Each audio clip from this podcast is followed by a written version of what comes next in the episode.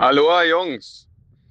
Ich habe gerade gesehen bei Sanders, dass er sich total feiert auf seine Saison und dass er äh, seinem Trainer dankt. Und da ist jetzt mal meine Frage, ob ihr nicht mal ein paar Trainingsphilosophien besprechen könnt. Also was sind die Ansätze, die die Trainer bei den Profis fahren? Das würde mich mal interessieren. Ciao.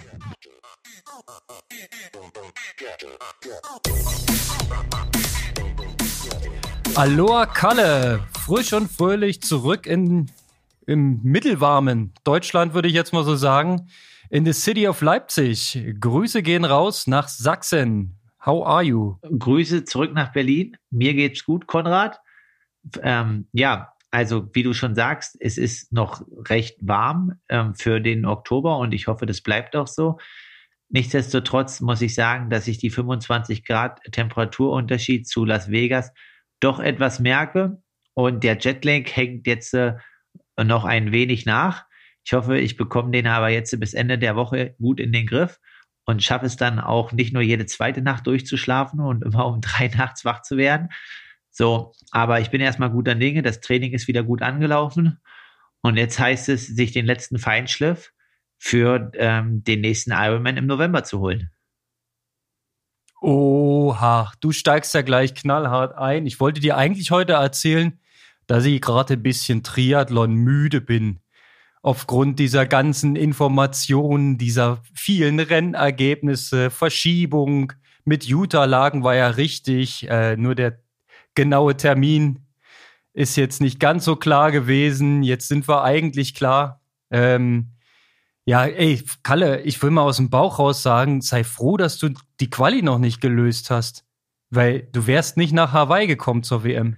Das ist richtig und ähm, das wird auch eine spannende Herausforderung. Also alle, die jetzt eine Doppelquali machen, also natürlich gibt es einige, die sind natürlich da sehr gut jetzt äh, im Rennen. Das ist jetzt ein Patrick Lange, ein Jan Frondeno oder auch ein Dennis Chevreau, der dies jetzt zwei Mega-Ironman-Rennen abgeliefert hat ähm, sowohl in Tulsa damals, als er Vierter wurde und jetzt äh, in Klagenfurt auch wieder mit einem Marathon unter 240.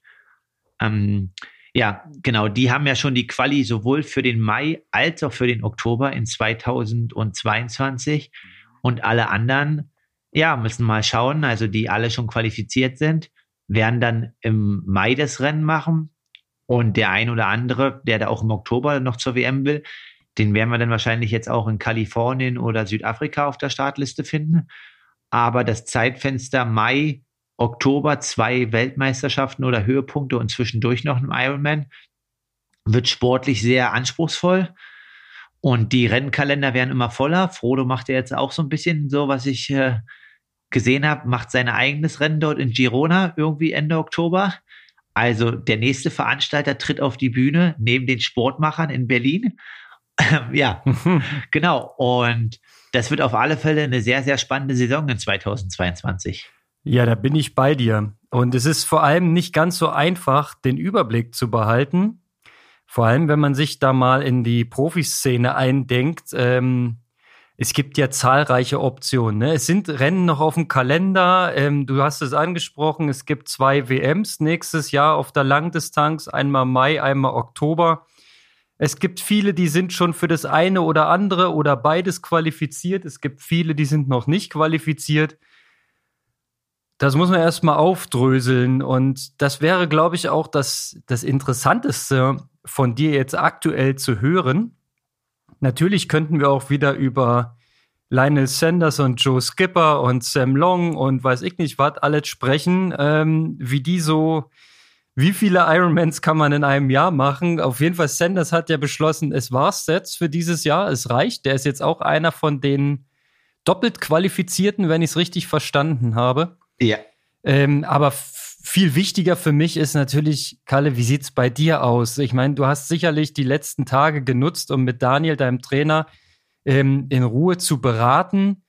Was gibt's für Optionen? Was gibt's für Möglichkeiten? Wo kann man was versuchen? Langstrecke, Mittelstrecke und Punkte machen, hat es letzte Woche angesprochen. Was ist da alles so für, äh, ähm, ich will es jetzt nicht negativ ausdrücken, aber es gibt ja so ein paar Zwänge, die man so als Profi erfüllen möchte, dem man gerecht werden will. Also, und vor allem muss es ja auch zu deinem Körper passen und zum Training und ähm, es muss ja am Ende sinnvoll sein. Äh, was habt ihr besprochen? Wie ist der Prozess gelaufen? Ja, also erstmal ging es darum, hm, konnte man ja schon auch so ein bisschen Fazit ziehen. Ne? Also klar, die Saison ist jetzt noch nicht für mich vorbei, aber auf alle Fälle ist jetzt Oktober. Also es sind zehn Monate um und dort ist viel gelaufen. Und da muss man dann auch ehrlich zu sich sein, was war gut, was war nicht gut und ähm, ja, wo zeigt die Leistungstendenz hin oder wo zeigt sie auch nicht hin? Und dann, dann muss, muss man natürlich auch ehrlich bewerten, dass es äh, ja meiner Meinung nach zwei sehr, sehr gute Rennen gab, auch die auf alle Fälle zu den besten Rennen meiner sportlichen Laufbahn zählen. Jetzt vielleicht jetzt nicht unbedingt ähm, von der Ergebnishersicht, was man in der Ergebnisliste liest, aber einfach von den Werten und ähm, wie die Rennen halt abliefen.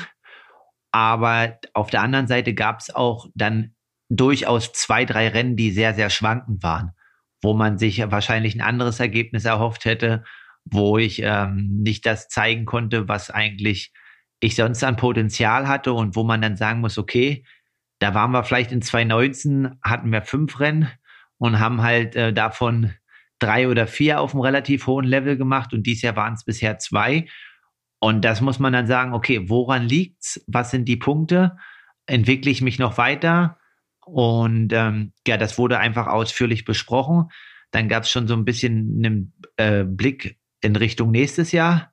Aber natürlich war erstmal primär die, die Planung ähm, quasi mit den äh, Erkenntnissen in Richtung Südafrika, dies zu nutzen und ähm, ja, da vielleicht auch ein bisschen wieder zu alten Sachen zurückzukommen, die man dies Jahr so ein bisschen äh, hinten angestellt hat. Und ja, da einfach die positiven Sachen mitnehmen, aber auch die negativen Sachen, oder negativ hört sich jetzt nicht ganz so gut an, aber Sachen, die nicht ganz so gut funktioniert haben, wieder hinten anzustellen. Mach's doch mal bitte ganz konkret. Was habt ihr denn ähm, rausgearbeitet? Welche beiden Rennen waren die äh, sportlich überragenden also ich kann es mir schon denken, aber ich würde es gern von dir hören. Und ähm, welche sportlichen Leistungswerte ganz konkret waren denn dieses Jahr für dich zufriedenstellend oder beziehungsweise für Daniel und dich? Weil ihr seid ja als Team sportlich unterwegs. Ja, also das Rennen in Texas, der 73, war äh, von den Leistungswerten und taktisch und auch in der Gesamtheit ähm, wahrscheinlich eins meiner besten 73-Rennen mit der WM 2018 oder auch Bahrain 2019 äh, in dem Rahmen, auch wenn das jetzt nicht auf dem Podium gelandet äh, ist, aber wenn man sich dort das Ergebnis nochmal anguckt, wer da auch hinter mir war, war das definitiv eins der besten und auch Frankfurt, was wir ja auch schon mal einer extra Folge gewidmet haben, mit der anderen Problematik, aber von den reinen Leistungsdaten und auch den Umgang mit der Hitze, ähm, was sonst ein Problem war und auch, dass die Ernährung funktioniert hat, war das, denke ich, mein bester Ironman. Auch wenn das jetzt nicht der schnellste war oder auch von der Platzierung her war ich in Barcelona ja auch schon mal Sechster, ist das äh, dann vielleicht nicht so zu sehen, aber das waren auf alle Fälle die beiden besten. Ja, und dann kann man einfach natürlich sagen, ähm, gut, Leipzig war auch ein guter Triathlon, aber wird jetzt, bewerten wir jetzt nicht ganz so, weil es jetzt regional war und direkt aus der Höhe war okay, aber war jetzt vielleicht auch noch ein, zwei Prozent, die gefehlt haben wo wir jetzt aber nicht ganz so Augenmerk drauf gelegt haben. Ja, und dann muss man halt einfach sagen, dass ähm, ja Miami, St. George und auch Tulsa ähm, eher nicht so positiv waren. Tulsa kann man da vielleicht noch sagen, okay, wäre von der Form her okay gewesen, war dieser mental, nicht dieser, doch dieser mentale Aspekt mit dem technischen Defekt. Aber sind wir aktuell bei einer Quote von drei, nee, zwei von, zwei von fünf, wenn wir Leipzig noch zählen, drei von sechs wollen wir natürlich noch ein bisschen in eine andere Richtung drehen, weil 50 Prozent Quote reicht nicht aus im Leistungssport oder Profisport. Mich würde jetzt mal interessieren, woran genau habt ihr es festgemacht? Ähm, Sind es tatsächlich Leistungsdaten vom Rad oder Laufzeiten oder Schwimmzeiten oder Rückstände zur Spitze? Ähm, wie messt ihr das? Ob es ein herausragendes, gutes Rennen war oder ob die Potenziale eben nicht ganz erreicht wurden? Ja, also mittlerweile, so wie du sagst, ist ja alles relativ offen und transparent und ich kann ja meine Leistungsdaten einschätzen und die auch sehen. Und natürlich passieren dann solche Sachen wie ähm, ja, vielleicht auch eine Zeitstrafe oder so, dann durch eine Unaufmerksamkeit oder mangelnde Konzentration oder ein technischer Defekt oder so. Also es kann immer mal passieren, aber darf eigentlich nicht passieren im Hochleistungssport. Und da muss man schauen, wie es dazu kommt. Und ganz rational sind es dann halt Leistungsdaten, die einfach nicht dementsprechend, was man in den anderen Rennen abgeliefert hat oder dann einfach gar nicht so weit so dahinter liegen, aber das sind dann halt einfach drei, vier Prozent schlechter. Und das macht halt dann schon sehr, sehr viel aus und entscheidet dann halt, ja, Richtung Top 5, Top 10 oder ob es dann vielleicht sogar weiter nach hinten geht oder wenn man zum Beispiel diese drei, vier Prozent nochmal oben drauf packt, sogar in Richtung Podium.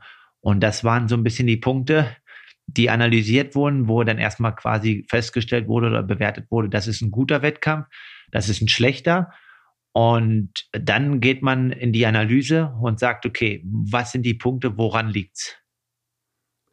Alright, nun ist ja so ein Triathlon immer so ein Zusammenspiel aus verschiedenen, ähm, naja, nicht nur drei Disziplinen, sondern verschiedenen Faktoren, wie du es eben schon ansprichst. Es ist, wie ist es taktisch abgelaufen?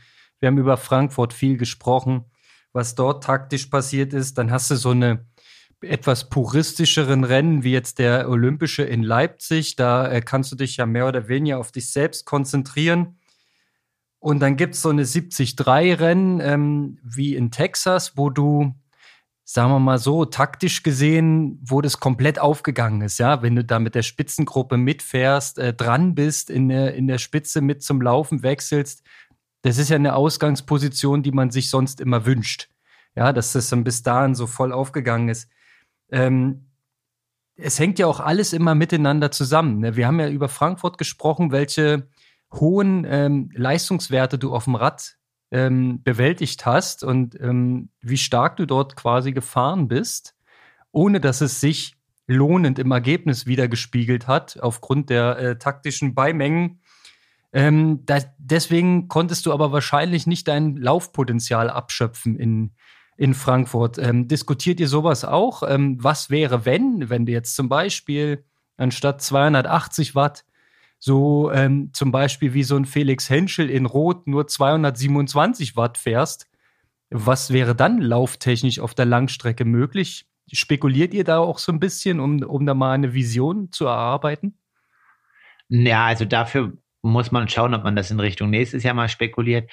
Jetzt ging es einfach erstmal primär darum, ähm, den Trainingsprozess zu analysieren und auch das drumherum, was er dazu geführt hat. Also grundsätzlich wollen wir immer unser Leistungspotenzial ausbauen oder erweitern und dann gar nicht quasi auf diese taktischen Elemente dann eingehen, dass man darauf gar nicht angewiesen ist. Wenn die natürlich kommen ähm, oder einem in die Karten spielen, dann ist das natürlich gut, aber darauf zu spekulieren war jetzt gar nicht irgendwie äh, möglich oder der Zeitraum, weil ja, wir haben jetzt auch nur sechs Wochen Richtung Südafrika und die wollen wir halt richtig gestalten und auch gut machen halt. Und das ist halt einfach der Punkt, dass es da eher so ein bisschen in die organisatorische Richtung ging und halt quasi auch in die Trainingsgestaltung.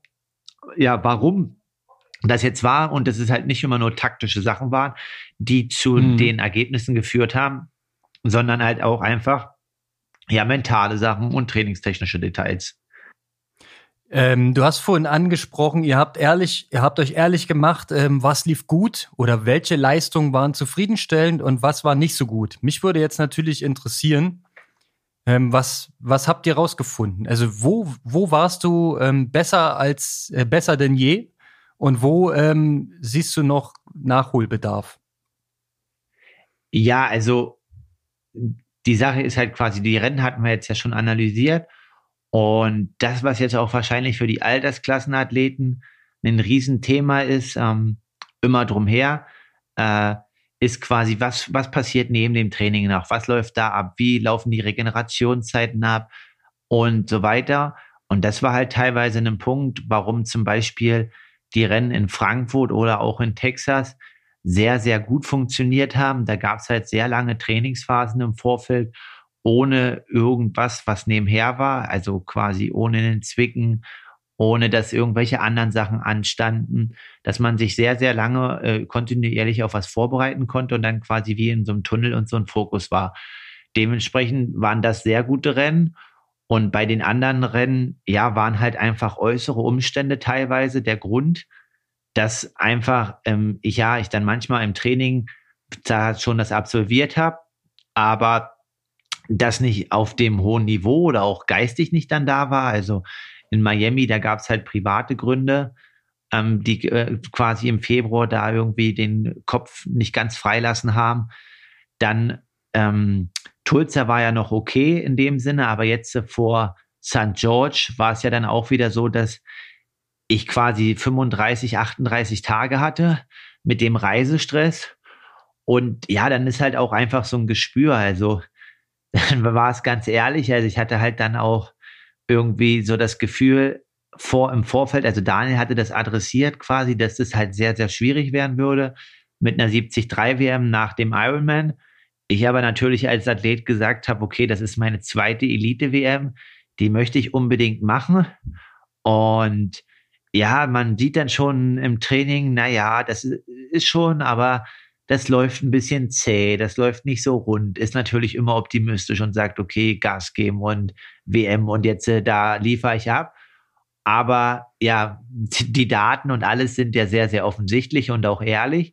Und dann war halt einfach so, dass ich ihm jetzt in dem Gespräch danach gefragt habe, so, ich hatte schon das Gefühl, dass er nicht zu 100 Prozent zuversichtlich war, ne? Also ich wollte das als Athlet emotional und ich denke, es war auch eine richtige Entscheidung, die WM zu machen, aber wenn jemand, der so ein bisschen den rationalen Blick hat, dann nicht so 100% zuversichtlich ist, dann spürt man das ja irgendwie auch so, ne? Also einfach, wie er redet, was er sagt und so weiter, ne? Und ähm, mhm. ja, da hat er halt auch gesagt, ja, dem äh, ist auch so und den gibt er mir auch recht. Aber dass ich da einfach, dass er mir nie halt vorwegnehmen würde, mich dann nicht bei einer WM starten zu lassen, weil die Entscheidung muss ich halt immer selber treffen. Aber dass er natürlich schon auch stark gezweifelt hat, ne, in dem Sinne, dass ich dort nicht mein volles 70-3-Potenzial abrufen kann.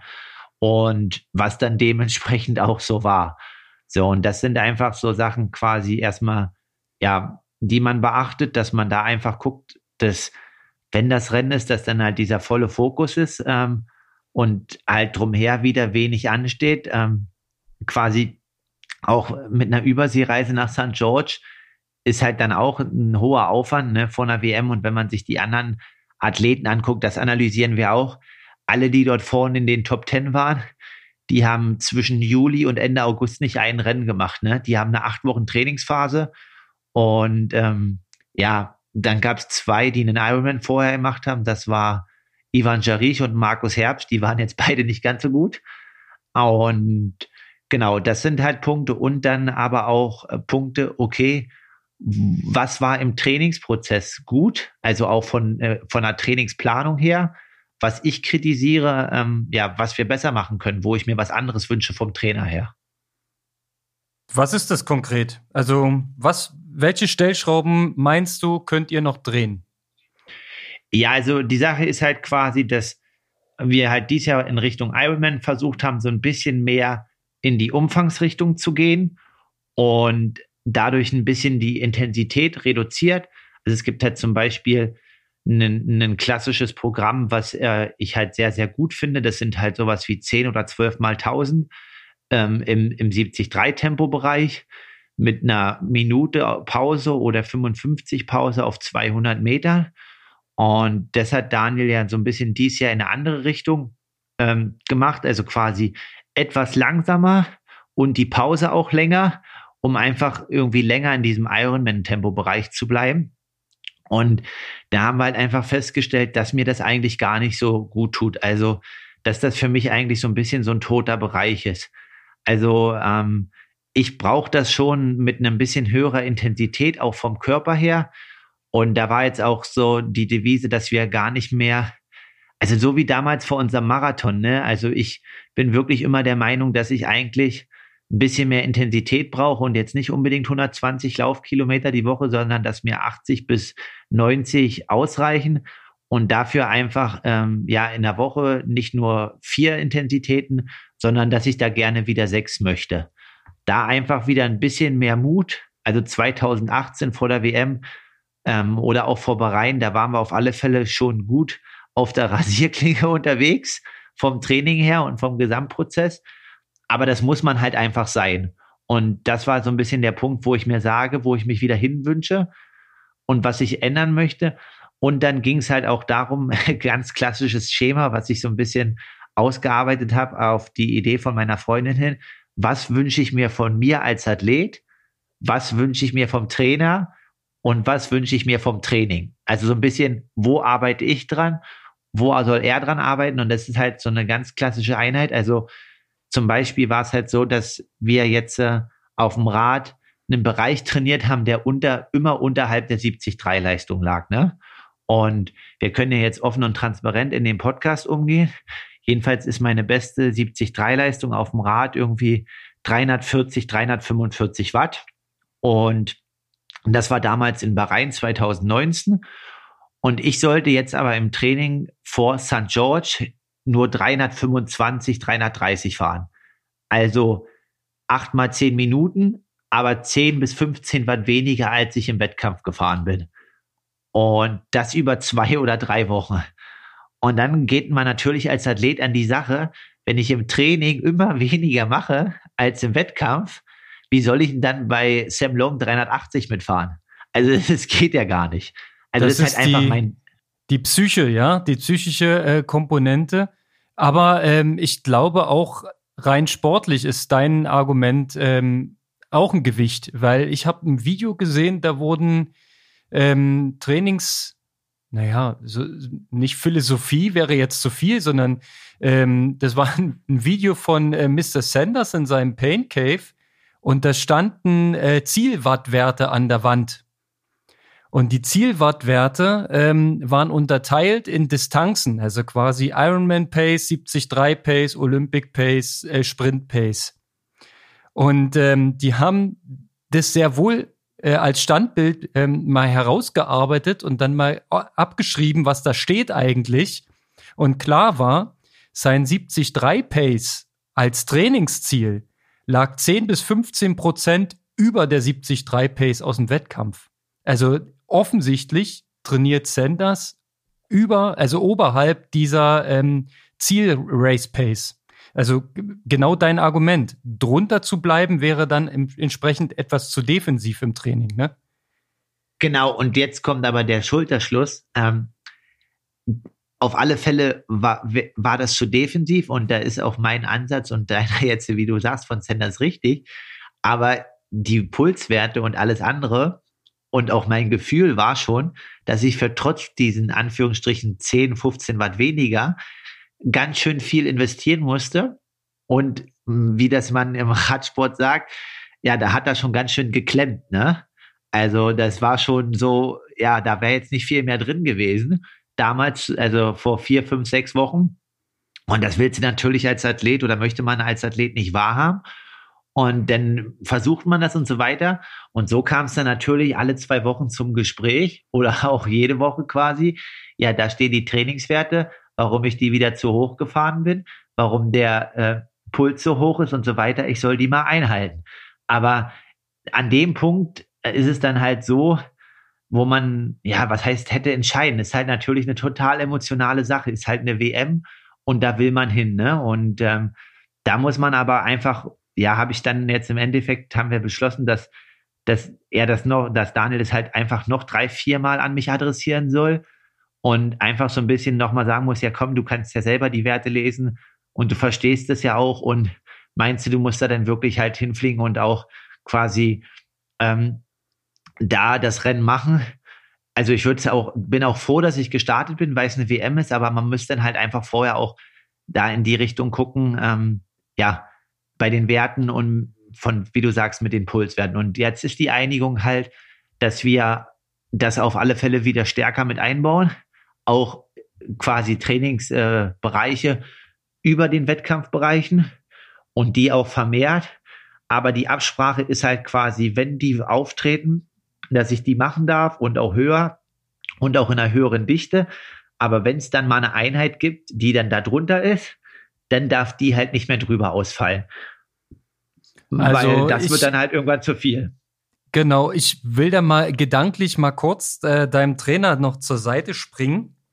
Denn ich nehme an, in der Vorbereitung jetzt ähm, auf die 73 WM hat er das ja nicht ohne Grund etwas runter reduziert, diese Intensitätsbereiche.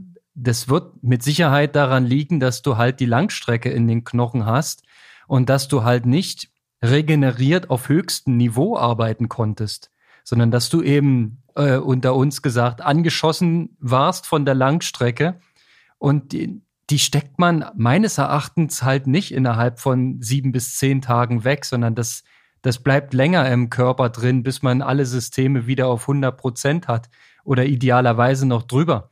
Von daher kann ich diesen Ansatz durchaus nachvollziehen, dass er gesagt hat, diese Bereiche sind wichtig, die müssen wir trainieren, wenn du 73 WM machen willst, aber wir können sie nicht auf dem Niveau trainieren, als wenn du äh, in Topform wärst. Und ja, am Ende hat es sich ja bewahrheitet. Du hast ja selber gesagt, unter den Top 10 war halt keiner, der vorher eine, eine Ironman-Distanz gemacht hat. Bei den Damen prominentes Beispiel mit Daniela Rief, die es halt probiert hat mit einer Langstrecke davor, aber dann entsprechend auch kein Bums im Körper hatte. Ähm, das, das ist schon ein klarer Zusammenhang. Und ähm, ja. aber dennoch, äh, dein Ansatz, äh, mehr Intensitäten, wenn es passt, ja. Aber wenn es draufsteht, weniger Intensität zu machen, dich daran zu halten, ähm, absolut richtig. Das ist so der absolute, äh, der, der aktuelle Zeitgeist in der Trainingslehre und in der Philosophie. Auch was man so von anderen Trainern und Konzepten so äh, mitnimmt. Ne? Das war ja auch die Eingangsfrage von unserem Micha. Ähm, er wollte ja eigentlich einen Exkurs von uns über die verschiedenen Trainingskonzepte und da können wir jetzt ja gleich noch zu abbiegen, aber mich würde zuerst mal interessieren, wie plant ihr jetzt? Ähm, du hast ja schon gesagt, die, ist ja kein Geheimnis, dass du Südafrika machen möchtest im November, wie viel Zeit dazwischen noch ist. Ähm, wie ist die Strategie, um dort in Topform an den Start zu gehen? Genau, das ist auch wieder so ein bisschen, ähm, wo jetzt alle Daten der letzten Jahre analysiert wurden ähm, und die Trainings, was gut lief, dies Jahr und nicht. Ähm, wir haben uns halt dieses Jahr sehr, sehr lange in einem Bereich dann äh, bewegt, quasi um das Ironman-Tempo herum und haben halt festgestellt, dass das für mich als Athlet, also für manche anderen Athleten, mag das sehr gut sein und ähm, das auch was bringen, aber dass für mich als Athlet dieser Tempobereich 355 bis 405 eigentlich ein relativ toter Bereich ist und ich den eigentlich, wenn ich was anderes trainiere, habe, eigentlich auch immer abrufen kann. Und so ist es jetzt, dass wir ähm, ja quasi so wie vor Texas, obwohl jetzt kein 70-3 kommt, aktuell jetzt so zehn Tage nochmal in den VO2 Max-Bereich gehen, also relativ viel Umfang, aber auch die Intensitäten deutlich erhöht, also VO2 Max, was eigentlich null mit Ironman zu tun hat. Dann ähm, ja nochmal zehn, zwölf Tage in einem Schwellentempobereich oder Ironman 70-3 Tempobereich und eigentlich nur die letzten 16 Tage dafür nutzen, ähm, quasi wirklich auch im Ironman-Tempo dort was zu machen. Aber das wollen wir auf alle Fälle beibehalten, weil wir haben halt gemerkt ähm, oder jetzt auch erkannt, dass ich dadurch, dass ich den Sport ja schon relativ lange auch mache und wir früher auch, wie ihr auch beim Schwimmen damals in der Berliner Gruppe, beziehungsweise der Osten dafür bekannt ist, dass dort schon gute Umfang und gute Grundlage gelegt wurde in der Jugend und damit niemand geknapst wurde, dass ich halt jetzt nicht irgendwie damit umgehen kann, wenn ich acht oder zwölf Wochen keine VO2 Max anträger. Also ich muss das schon immer wieder anträgern, weil sonst geht die halt ähm, bei mir relativ nicht jetzt signifikant nach unten, aber ich komme halt dann einfach nicht so gut in die Bereiche. Und das ist jetzt einfach auch so ein bisschen der Ansatz, den wir auf alle Fälle mitnehmen möchten, aus diesen Erkenntnissen für dieses Jahr und das dann auch langfristig. Also quasi, dass man, wenn man jetzt so eine Schwellenphase macht, drei Wochen oder so, oder zweimal drei Wochen, dass man aber die immer mal wieder beginnt, ich sag mal, alle acht Wochen mal wieder eine Woche VO2 Max, dann zwei Wochen Schwelle und die letzten drei Wochen wieder spezifisch schnelle Schwelle auf den 70-3, was aber auch jetzt in unsere letzte Folge anschließt, dass man vor Rennen immer Zeit braucht, ne? Also gute Trainingsphasen, lange Trainingsphasen, um das halt in der Gänze realisieren zu können. Es macht jetzt keinen Sinn, eine Woche vor dem Ironman halt äh, VO2 Max zu machen und dann den Ironman irgendwie machen zu wollen, sondern quasi, ja, so ein Block, sechs bis acht Wochen, das kurz ansetzen ähm, und da einfach immer wieder die, den Körper da irgendwie ein bisschen reizen und ähm, ja in die Richtung zu gehen, ähm, ja, das denke ich, tut mir gut, hat mir gut getan ähm, und da wollen wir jetzt ansetzen. Also ich stimme ähm, voll und ganz zu und muss jetzt ähm, fieserweise dich auch mal ganz kurz korrigieren, weil du sagtest in dem Nebensatz, VO2 Max hätte nichts mit Ironman zu tun. Also vom Speed ja, her. Gut, Entschuldigung. Nichts, ja, aber nee, nee, das, von der Motorik. Ja, genau, aber das System, was du damit trainierst, ist ja das aerobe System. Das ist ja im Prinzip, das ist ja das Allerwichtigste. Ja, von dem, was du da ähm, äh, brauchst, das ist die maximale Sauerstoffaufnahme, ähm, quasi die Grundvoraussetzung, dass dein Körper aerob arbeiten kann. Ja? Da geht es um die Anzahl der Mitochondrien, extrem wichtig. Auch im Grundlagentempo muss diese äh, Leistungsfähigkeit da sein oder auch die Kapillarisierung in der Dichte oder ähm, du erhöhst damit auch ein Hämoglobingehalt oder dein Herzminutenvolumen und so weiter. Du kennst diese ganzen, diese ganze graue Theorie. Von daher ist es mega wichtig. Aber, wie du schon sagtest, die VO2 Max, die maximale Sauerstoffaufnahmekapazität, ist ja nur eines der beiden wichtigsten Systeme, die du trainieren musst. Das andere System ist halt, dass du deine äh, Laktatbildungsrate senkst. Dass du eben in einem hohen Intensitätsbereich ähm, möglichst wenig Kohlenhydrate verbrauchst. Auf, auf einfach erzählt. Ne? Das System ist natürlich wesentlich komplexer. Und das wiederum erreicht man durch das Schwellenkonzept, durch das Schwellentraining. Ähm, wo ich aufmerksam zugehört habe, ist, dass du den Bereich der äh, Grauzone, du sagtest beim Laufen, das Ironman-Tempo halt so 3,55 bei dir, ähm, dass du das rausnehmen willst aus dem Training.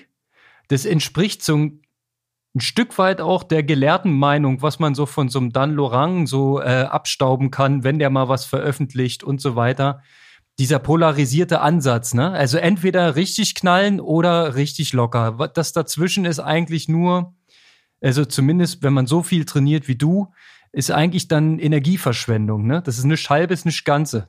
Und, ja, ich glaube, ähm, hm? also ja, so wie du sagst, also ich denke halt, wir haben das jetzt dieses Jahr versucht und das ist auch in gewisser Art und Weise gut, aber bei mir funktioniert das jetzt nicht ganz so gut. Also es gibt jetzt andere Athleten, die damit mit diesem komischen Mischbereich halt sehr gut fahren. Also zum Beispiel, wer jetzt mal Lust hat, kann jetzt mal auch mal auf äh, Strava schauen, also ein Rasmus Svensingsen. Das ist halt ein Schwede, der trainiert halt jede Radfahrt bei 290 bis 310 Watt, ne, auch im GA. Ähm, und läuft seine Läufe halt auch immer in 4, 405. So, aber ja, also ich finde es halt, also mir bringt es halt einfach nichts, weil ich habe auch im Lauftraining gemerkt jetzt so, ich musste dann mal so ein bisschen mal wieder 300er oder 400er laufen, wenn ich halt irgendwie ja acht Wochen oder zwölf Wochen nicht schnell gelaufen bin. Also ich meine jetzt richtig schnell, also sowas wie 20 km/h und so, ne? Dann merke ich halt, dass ich das motorisch, dass ich mega lange brauche, das wieder anzusteuern oder umzustellen. Und da gibt's halt einfach Athletentypen, ja, die, die können das einfach, sind da einfach gewohnt, das aus dem Nichts halt anzusteuern, ziehen sich die Laufschuhe an und können das halt einfach. Aber ich merke halt einfach, dass ich meinen Körper immer wieder in diesen Bereich mal bringen muss, um nicht in, das zu verlernen, aber dass der Körper es auch abrufen kann, so wie du sagst halt. Also das genau. sind so ein genau. bisschen, glaube ich, die, die grundsätzlichen Unterschiede und Ansätze, wo man halt schauen muss, welcher Athlet braucht was. Das ist richtig. Das muss man auch mal ein Stück weit ausprobieren. Ja, weil, ähm, wie du schon sagst, der eine spricht auf das eine äh, besser an und der andere eben auf das andere. Und äh, wenn ich jetzt noch unseren Micha in, äh, in Gedanken habe, der auf Trainingskonzepte oder Philosophien hinaus wollte, ist das eigentlich genau ähm, der Unterschied. Es gibt eigentlich aus meiner Sicht nur zwei Konzepte. Das eine ist eher schwellenorientiert, ähm, das ganze Jahr über, und das andere ist eher mit diesem polarisierten Ansatz, also quasi VO2 Max Training oder äh, als Gegenspieler richtig ruhiges Grundlagentraining und das Ganze zusammen äh, zugespitzt, ähm, dann durch einen Schwellenblock, würde ich es jetzt mal so nennen, Richtung Wettkampf, ne? dass man dann im zweiten Step an der Laktatbildungsrate arbeitet und dich quasi Ironman effizient schleift. Ja, das sind so im Prinzip die zwei ähm, Möglichkeiten, die ich so in, in den Trainingskonzepten bislang so erkannt habe Natürlich gibt's auch als ähm, Variante drei ähm, das 90er-Jahre-Konzept, will ich es jetzt mal nennen. Ähm, also quasi 40 Stunden die Woche, lang und langsam. Das gibt's ja immer noch, ne? Kommt aber, glaube ich, heutzutage für dich auch nicht mehr in Frage, oder? Ja, weiß ich nicht. so, ja, ich glaube, äh, das, also ich mache schon auch mal gute Stunden, aber 40 Stunden ist schon ganz schön viel. Und ich glaube auch, dass die Jungs früher nicht ganz so langsam trainiert haben. Ja, aber ich glaube halt heutzutage machen dieses Konzept, was du sagst, 90er Jahre, 40 Stunden, nicht mehr ganz so viele Athleten. Klar wird es immer noch den einen oder anderen geben, der das so ein bisschen verfolgt. Also auch von, von Fares, seinen Athleten hört man manchmal ja Tausender nach Gefühl, ne? Und ähm, ja. da äh, ist dann natürlich die Frage, inwiefern das halt jedem gut tut. Aber klar, also ich denke halt, so wie wir gerade schon besprochen, das sind die beiden grundlegenden Konzepte. Und da muss man einfach für sich dann, wie du sagst, probieren und entscheiden, welches das Beste ist. Ja, so sieht es aus. Jetzt hast du leider Gottes ähm, nicht so viel Zeit, wie man immer gerne hätte. Ne? Du hast es vorhin auch schon angesprochen. Ähm, eigentlich sind es ja nur sechs Wochen Trainingszeit, die du jetzt hast für den Ironman. Ähm, wie sicher kannst du dir sein, dass das am Ende aufgeht, dass du ähm, in Südafrika dann wirklich mit der Form am Start stehst, die du dir erträumst? Also wäre es nicht, also, ich, also opportunistisch gefragt, wäre es nicht sinnvoller, ähm, jetzt doch einen kompletten Neuaufbau zu machen nach dieser langen Saison? Ja, stand auch im Raum. Hm, aber es gibt zwei Punkte. Der erste Punkt ist, ich möchte meine Saison nicht so beenden. Der nächste Punkt ist, ähm, ich möchte auf alle Fälle nicht mehr in die Bredouille kommen wie letztes Jahr. Oder nicht wie letztes Jahr, ich bin jetzt schon im Januar 2022. Wieder das mit diesem Ironman-Rennen ähm, wie dies Jahr. Mhm. Und das ist aufgrund der Terminplanung, glaube ich, nicht möglich. Ähm, weil wenn ich eine 73 WM-Quali schaffe, dann ist die erst am 22. Oktober.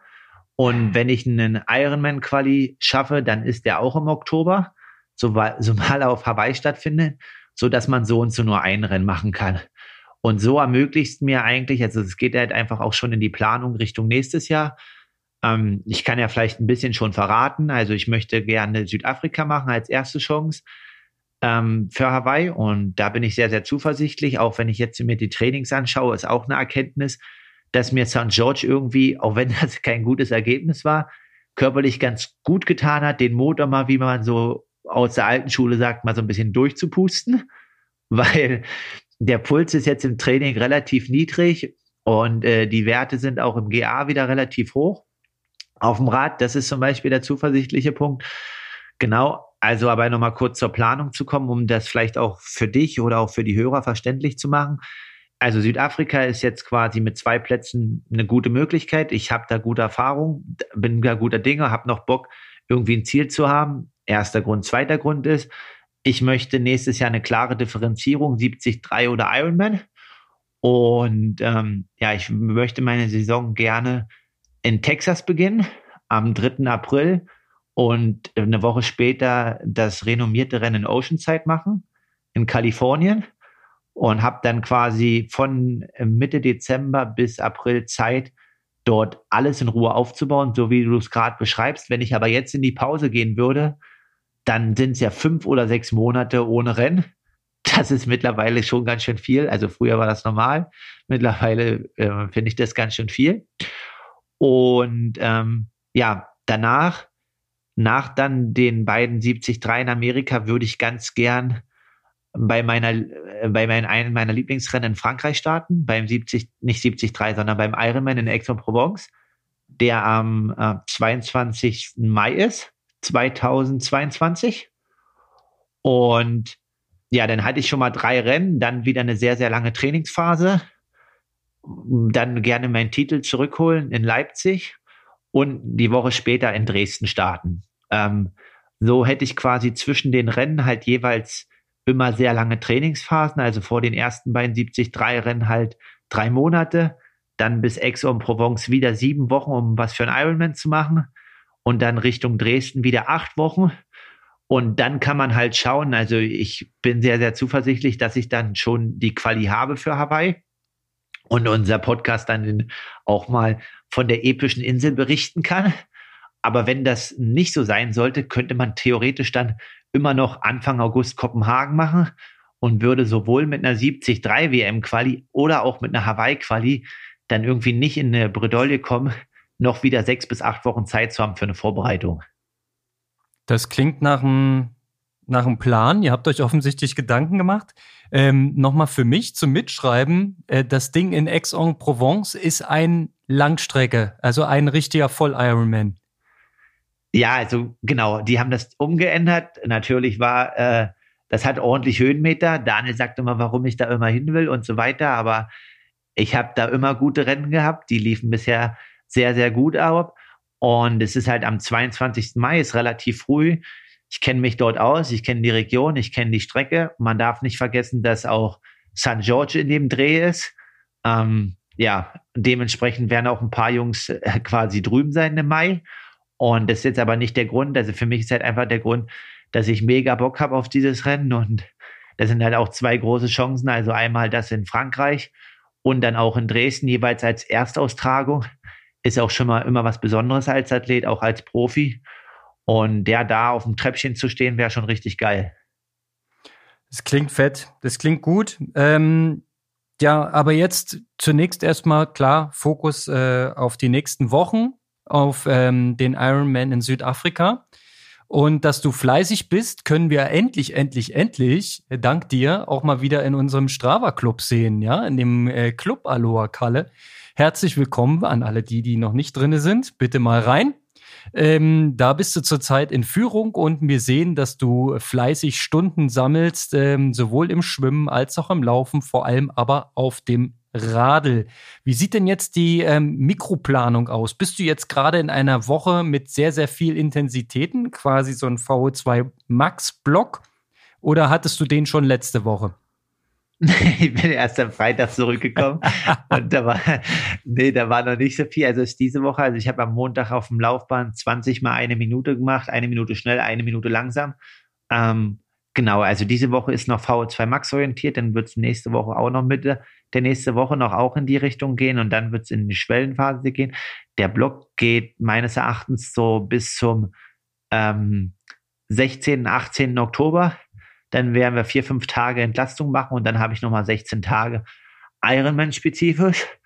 Und ähm, ja, das ist eigentlich, wie gesagt, also das Gespräch war auch so, dass das Training jetzt passen sollte und ich ja auch jetzt nochmal ordentlich Gas gebe und dort jede Einheit sitzt. Und zu Strava zurückzukommen, das Thema der Digitalisierung, was uns ja auch immer bei jeder Aufnahme be be beschäftigt, wenn unsere Verbindung mal wieder gekappt wird, Übersee ist die ja besser als hier bei uns in Deutschland. Berlin-Leipzig. Ich habe die Funktion entdeckt, wie man Garmin Connect jetzt direkt mit Strava verbinden kann. Und das erleichtert mir mein Leben unheimlich, Konrad, weil ich das nicht immer mehr abends an Rechner anstecken muss, um das hochzuladen. Mein herzlichen Glückwunsch. Ähm, das ist ein, ein, großer Schritt, vor allem für den Strava Club und äh, überhaupt dieses ähm, Sportnetzwerk. Ich liebe es. Ich teile alles auf Strava, außer meine Schwimmeinheiten denn äh, die mache ich ohne Uhr nach wie vor. Ich war letzt, nee, ich war diese Woche in einem Schwimmbad. Ich habe mir einen Zeitblock ähm, gebucht und bin tatsächlich dort ins Wasser gegangen und ich habe nachgeschaut, wann ich das letzte Mal in einer Schwimmhalle trainiert habe. Es ist 54 Wochen her. Unglaublich. Mehr als ein Jahr ohne Schwimmhalle. Mir hat echt was gefehlt. Ich bin zurück im Wasser. Und wie war es vom Gefühl her? Ganz schrecklich. Also ich glaube, ich muss mich erstmal wieder rantasten. Schwimmen konnte ich halbwegs, aber ich habe so viel Krämpfe in den Beinen bekommen. Ich glaube, die Wenden killen mich. Das ist ein Kurzbahn. Das heißt, da muss man ziemlich viel wenden. Und wenn du wendest wie früher mit ordentlich Druck aus der Wand, ähm, das muss der Körper erstmal wieder lernen. Ich habe mit Ach und Krach zwei Kilometer geschafft. Ähm, das muss erstmal langsam wieder wachsen. Aber ich finde es gut, dass du wieder angreifst und auch äh, die erste Disziplin wieder trainierst und da dir die Zeit nimmst jetzt im Winter. Ganz genau, weil ich habe noch was im Hinterkopf. Wir hatten irgendwann mal eine lustige Flitzidee. Die hieß, ähm, wir wollen mal 100 Meter gegeneinander schwimmen und 1000 Meter gegeneinander laufen. Jetzt weiß ich nicht, inwiefern das in deine Ironman-Vorbereitung passt. Vielleicht müssen wir es auch weiter verschieben, dann bleiben wir der Ankündigungspodcast. Ist auch egal. Aber wenn es irgendwann mal passt, ich, ich bin äh, ready to go. Wir können jederzeit. Wir können es doch im Dezember planen. Das ist doch eigentlich äh, sehr, sehr zuversichtlich als kleines Weihnachtsspecial. Bonus, da können wir ja dann vielleicht auch den ein oder anderen Aloha-Fan einladen und so ein bisschen, ähm, ja, Micha meint es ja neulich in unserer internen Gruppe, wir haben ja langsam so ein bisschen auch eine Ultraszene. Die können ja dann auch kommen und äh, da zuschauen oder auch mitmachen, wenn sie Bock haben. Alles klar, äh, wieder eine Ankündigung. Halten wir es mal im Hinterkopf. Ähm, jetzt musst du dich erstmal ordentlich straffen und äh, deine Stunden schweißen. Ähm, ja, also wir können nächste Woche ja dann nochmal detaillierter auf dein aktuelles Training eingehen. Sehr, sehr spannend, wie ihr euch das jetzt gedacht habt. Und ich habe ehrlich gesagt ein gutes Gefühl, wenn ihr jetzt äh, quasi mit dem polarisierten Ansatz nochmal reingeht und danach sich äh, die Schwellenleistung nochmal äh, in den Feinschliff begibt, ähm, dann sollte Richtung Ironman in Südafrika ähm, ein topfitter Kalle am Start stehen. Und ja, als Fazit aus der Saison können wir ja auf jeden Fall mitnehmen. Ähm, Schwimmen ist auf dem Weg nach oben, Radleistung ist auf einem extrem hohen Niveau. Laufen musst du halt dann am Ende noch auf die Straße bringen. Da, ähm, Richtig. da muss was also kommen. Da, ja, also auf alle Fälle nicht so schwankend, sondern stabil immer vorne dabei sein. Das ist das Ziel. Absolut. Das ist ein geiles Ziel. Und dann werden wir sehen, wer noch so mit an der Linie steht bei den einzelnen ja. Rennen. Das oh, weiß man ja vorher grade, nicht. Ja, Südafrika habe ich gerade eine SMS bekommen oder WhatsApp von äh, dem unseren Hoka-Ansprechpartner. Also Nils Frommold wird auch starten. Also ist für deutsche Konkurrenz gesorgt und motiviert natürlich jetzt in den nächsten fünf Wochen. Absolut. Also Nils hat ja in, in Rot gezeigt, dass mit ihm weiterhin zu rechnen ist, dass er immer noch Athlet auf Top-Niveau ist und ist mit Sicherheit eine geile Benchmark. Ich meine, wird noch der ein oder andere dazukommen, da kannst du sicher sein. Wenn es um Slots für Oktober 22 geht, ähm, dann werden sich schon noch diejenigen melden, die auch noch einen haben wollen. So leicht kriegst du den nicht. Ja, das ist so ein bisschen wie damals. Äh, ich habe ja da noch nicht gelebt, aber wie bei den Bananen, oder? Also das war, oder war das auch? Ich. Sowohl als auch, aber ähm, okay. nein, das war kein, nein. kein Kommentar an dieser Stelle. Micha, Micha, das musste rausschneiden. Das war schlecht. Nein, nein, äh, komm. Wir, wir, wir stehen dazu, dass wir nicht immer sinnvolles Zeug reden. Ähm, wir haben aber auch unsere Dreiviertelstunde rum, wie wir es geplant haben. Ich finde, ähm, wir haben jetzt einen super Eindruck, wie der Stand der Dinge ist. Ähm, der, die Aussicht auf 22 macht mir schon wieder ähm, sehr viel Freude und dann doch wieder sehr viel Bock auf Triathlon, obwohl ich anfangs der Folge sagte, dass ich einen kleinen Overload habe. Aber das lag natürlich auch an dieser, ähm, an dieser Informationsdichte, die da auf uns eingeprasselt ist mit Hawaii ja, Hawaii nein, jetzt ist Utah Hawaii. Ironman Hawaii findet in St. George statt. Das war natürlich ein bisschen kompliziert, aber jetzt sind wir wieder auf Kurs. Alles ist soweit klar. Du bist im Training, ihr habt einen Plan, Daniel und du. Ihr seid ein gutes Team und äh, mit Sicherheit wird das am Ende eine grandiose Saison und vor allem noch ein guter, Ab guter Abschluss im Jahr 2021. Passend dazu muss ich zugeben, dass wir gerade in dem Moment wieder unsere Verbindung verloren haben. Der Kalle ist weg. Das heißt, ich darf alleine abmoderieren. Du kannst es dir ja dann im Podcast nochmal anhören, Kalle, was ich so noch gesülzt habe. Ich sag mal äh, Aloha in diesem Sinne. Na? Und wir sehen uns auf Strava. Please join our Strava Club. Wir sehen uns. Aloha.